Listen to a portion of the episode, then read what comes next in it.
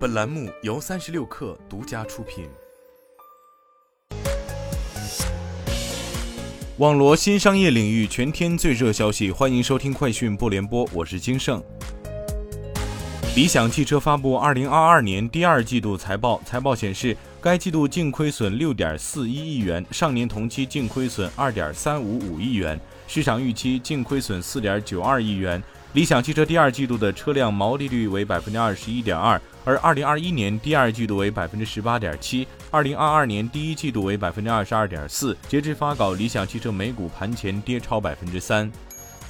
三十六氪获悉，小鹏汽车发布 S 四超快充装，最大输出功率达四百八十千瓦时，单装最大输出电流达六百七十安。在 S 四超快充装的支持下，小鹏 G 九实现充电五分钟，续航两百公里。据了解，今年第三季度，小鹏汽车将从北京、上海、广州、深圳等 G 九订单前十名的城市开始铺设 S 四超快充设备。明年计划在全国重点城市和核心高速公路沿线完成 S 四超快充网络覆盖。到二零二五年，有望再建设两千座小鹏超快充站。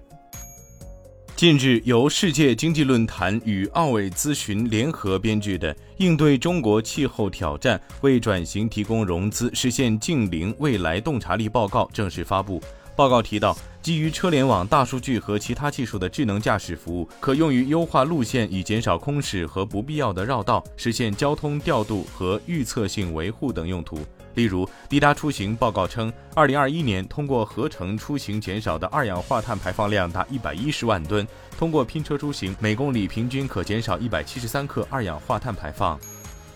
斗鱼发布二零二二年第二季度未经审计财务业绩，该季度营收为十八点三三亿人民币，去年同期为二十三点三七亿人民币，净亏损为人民币三千八百八十万元，而二零二一年同期为净亏损一点八一七亿元。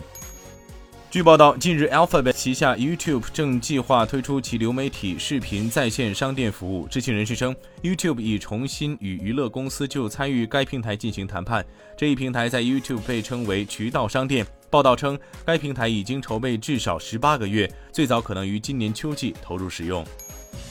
业内人士指出，三星将今年手机目标出货量由原本三亿台下调至二点六亿台，降幅达百分之十三，较去年出货量同比减少百分之三点七。此外，三星手机自产量也在减少，原先预计第一季生产六千万台，第二季生产五千三百万台，第三季生产四千七百万台。不过，实际上第二季自产量仅四千八百万台，第三季四千六百万台，产量持续下滑。目前，三星已确定十月至十一月两个月生产三千四百万台。